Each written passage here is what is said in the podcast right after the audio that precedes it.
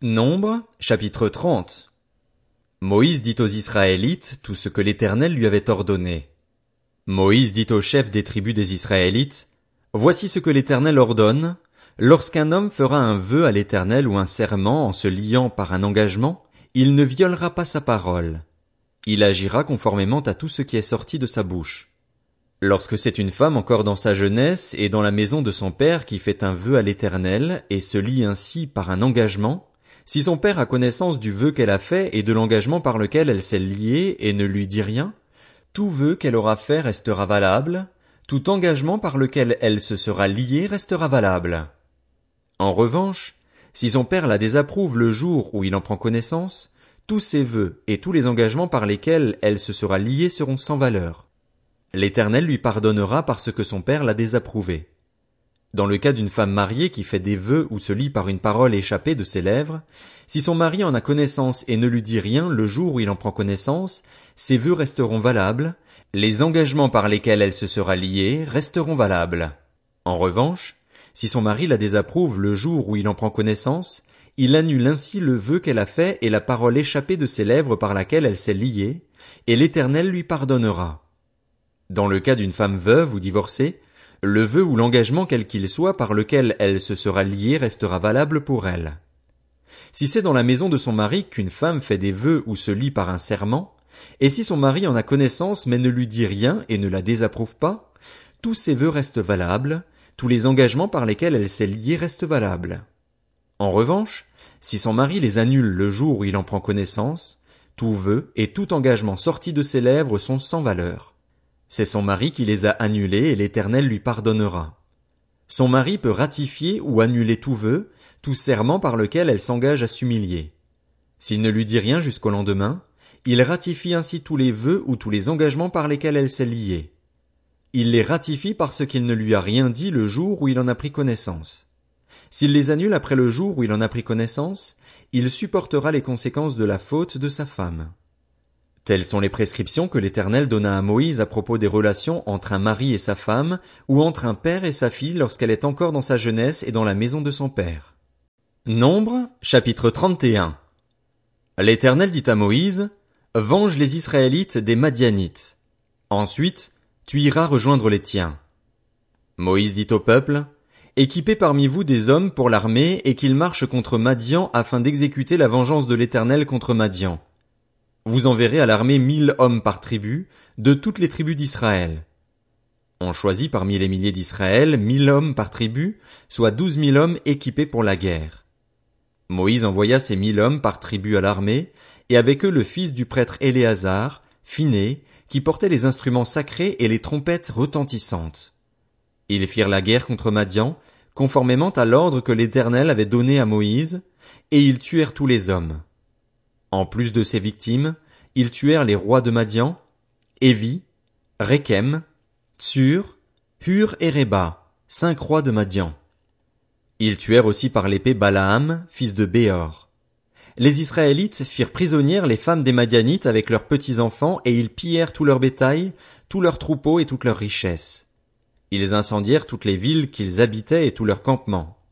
Ils prirent tout le butin et toutes les prises de guerre, tant personnes que bêtes, et ils amenèrent les prisonniers, les prises de guerre et le butin à Moïse, au prêtre Éléazar et à l'assemblée des Israélites. Ceux-ci campaient dans les plaines de Moab près du Jourdain, vis-à-vis de Jéricho. Moïse, le prêtre Éléazar et tous les princes de l'assemblée sortirent du camp à leur rencontre. Moïse s'irrita contre les commandants de l'armée, les chefs de milliers et les chefs de centaines qui revenaient de l'expédition. Il leur dit, Comment? Vous avez laissé la vie à toutes les femmes? Ce sont justement elles qui, sur le conseil de Balaam, ont entraîné les Israélites à commettre l'infidélité envers l'Éternel, dans l'affaire de Péor. Alors un fléau a éclaté dans l'assemblée de l'Éternel. Maintenant, tuez tout garçon parmi les petits enfants et tuez toute femme qui a connu un homme en couchant avec lui. Mais laissez en vie pour vous toutes les filles qui n'ont pas connu le lit d'un homme.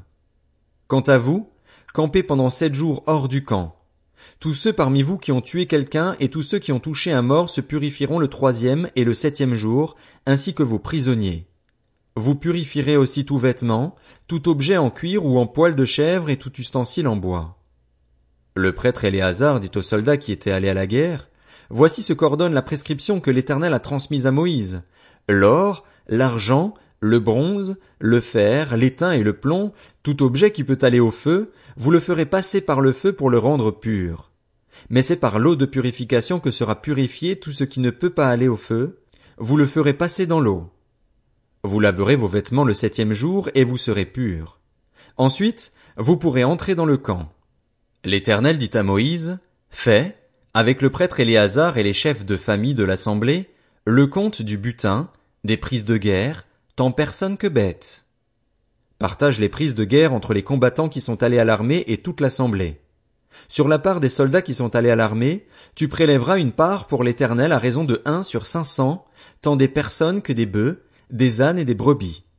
Vous le prendrez sur leur moitié, et tu le donneras au prêtre Éléazar comme une offrande à l'Éternel. Sur la moitié qui revient aux Israélites, tu prendras un sur cinquante, tant des personnes que des bœufs, des ânes et des brebis, de tout animal, et tu le donneras aux Lévites qui ont la garde du tabernacle de l'Éternel. Moïse et le prêtre Éléazar firent ce que l'Éternel avait ordonné à Moïse. Les prises de guerre, ce qui restait du pillage effectué par ceux qui avaient fait partie de l'armée, consistaient en six cent soixante-quinze mille brebis, soixante-douze mille bœufs, soixante et un mille ânes et trente-deux mille personnes, des femmes qui n'avaient pas connu le lit d'un homme. La moitié formait la part de ceux qui étaient allés à l'armée, trois cent trente-sept mille cinq cents brebis, dont six cent soixante-quinze pour la part de l'Éternel. Trente-six mille bœufs, dont soixante-douze pour la part de l'Éternel, trente mille cinq cents ânes, dont soixante et un pour la part de l'Éternel, et seize mille personnes, dont trente-deux pour la part de l'Éternel.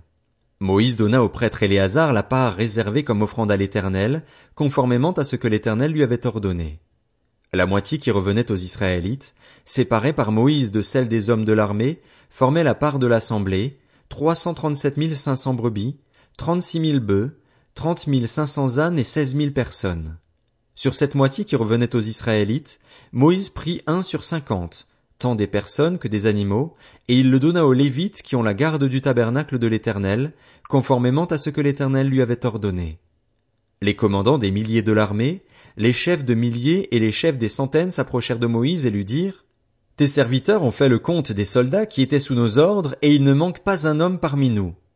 Comme offrande à l'Éternel, nous apportons chacun les objets d'or que nous avons trouvés, chaînettes, bracelets, anneaux, pendants d'oreilles et colliers, afin de faire l'expiation pour nous-mêmes devant l'Éternel.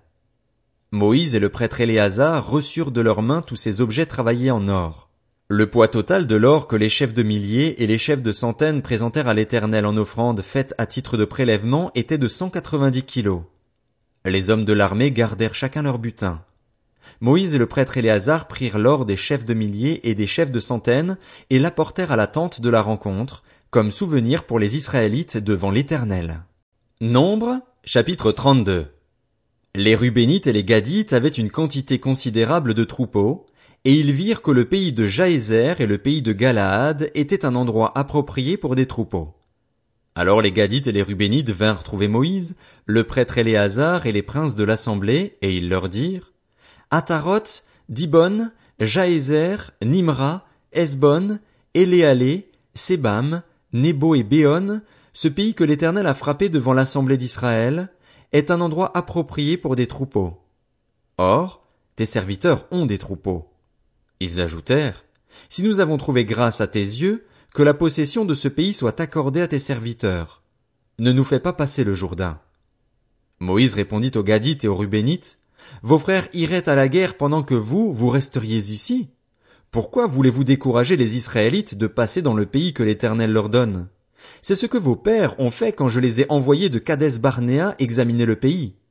Ils sont montés jusqu'à la vallée d'Eshcol et, après avoir examiné le pays, ils ont découragé les Israélites d'aller dans le pays que l'Éternel leur donnait.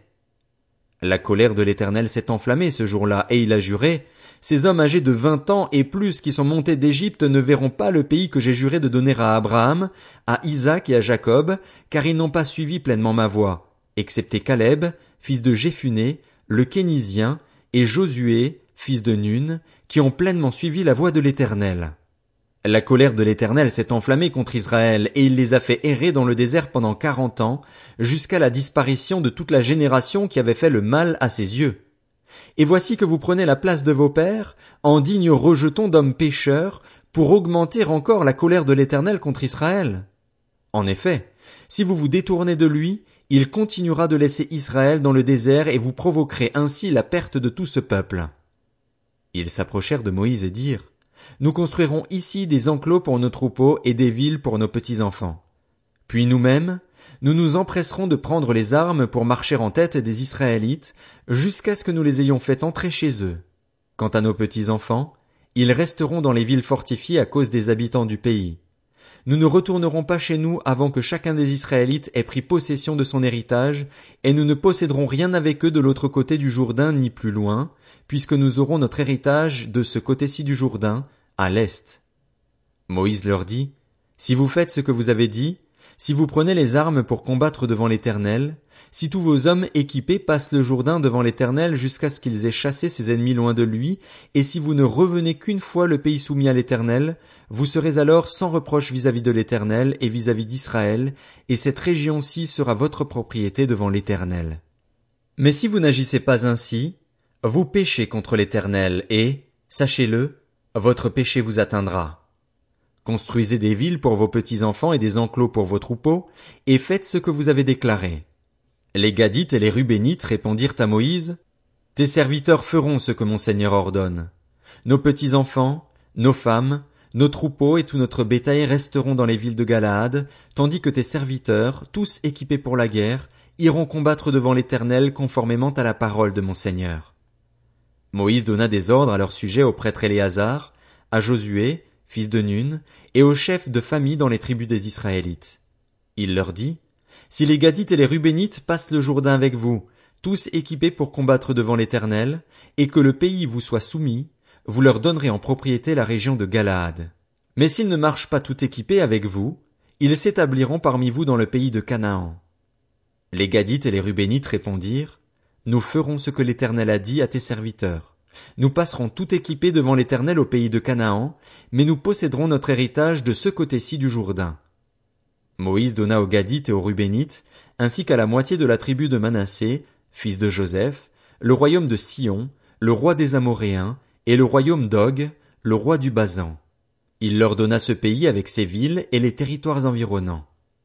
Les Gadites reconstruisirent Dibon, Ataroth, Aroer, Atroth-Shophan, Jaézer, Jogbéa, Beth Nimra et Beth Haran, des villes fortifiées, et ils firent des enclos pour les troupeaux. Les Rubénites reconstruisirent Esbon, Éléalé et Kirjataïm, Nebo et Baal-Méon, dont les noms furent changés, ainsi que Sibma, et ils donnèrent des noms aux villes qu'ils construisirent. Les descendants de Makir, fils de Manassé, attaquèrent Galaad et s'en emparèrent. Ils chassèrent les Amoréens qui s'y trouvaient. Moïse donna Galaad à Makir, fils de Manassé, qui s'y établit. Jaïr, fils de Manassé, se mit en marche, prit les villages et les appela bourgs de Jaïr. Nobar se mit en marche, prit Kénat avec les villes qui en dépendaient et l'appela Nobar, d'après son nom.